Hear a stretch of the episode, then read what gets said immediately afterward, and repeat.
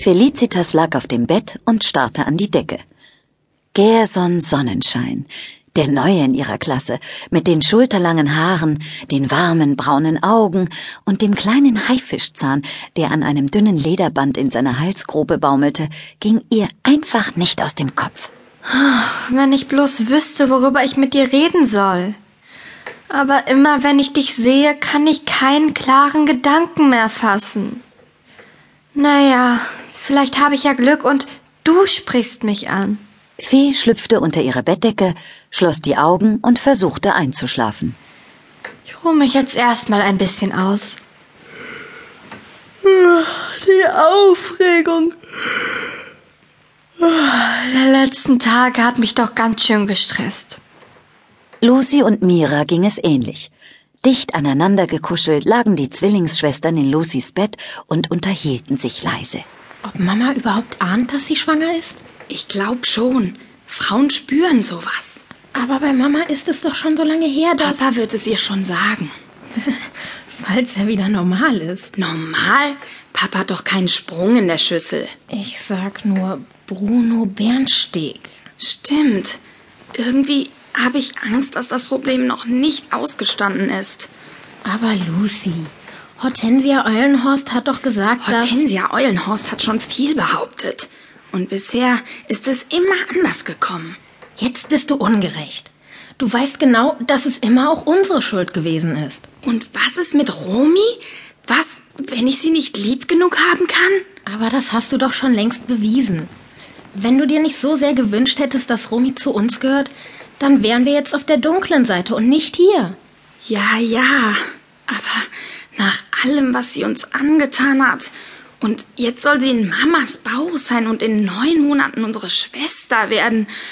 Ach, ich weiß nicht. Also ich glaube, Hortensia Eulenhorst.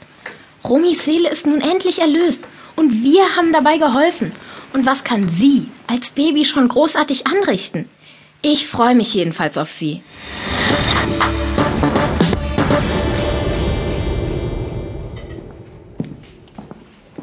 Guten Morgen, meine Sonnennelke. Sonnenblume. Hm, was verströmst du denn für eine Duftwolke? Aus Versehen Mamas Parfüm benutzt, was? Ach, Pippelapupp.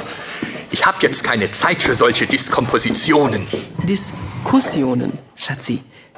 Was hast du denn vor? Nun ja, wie du weißt, meine Zitterknospe, steht uns ein grandifiziöses Geschäft bevor. Aha. Und das wäre?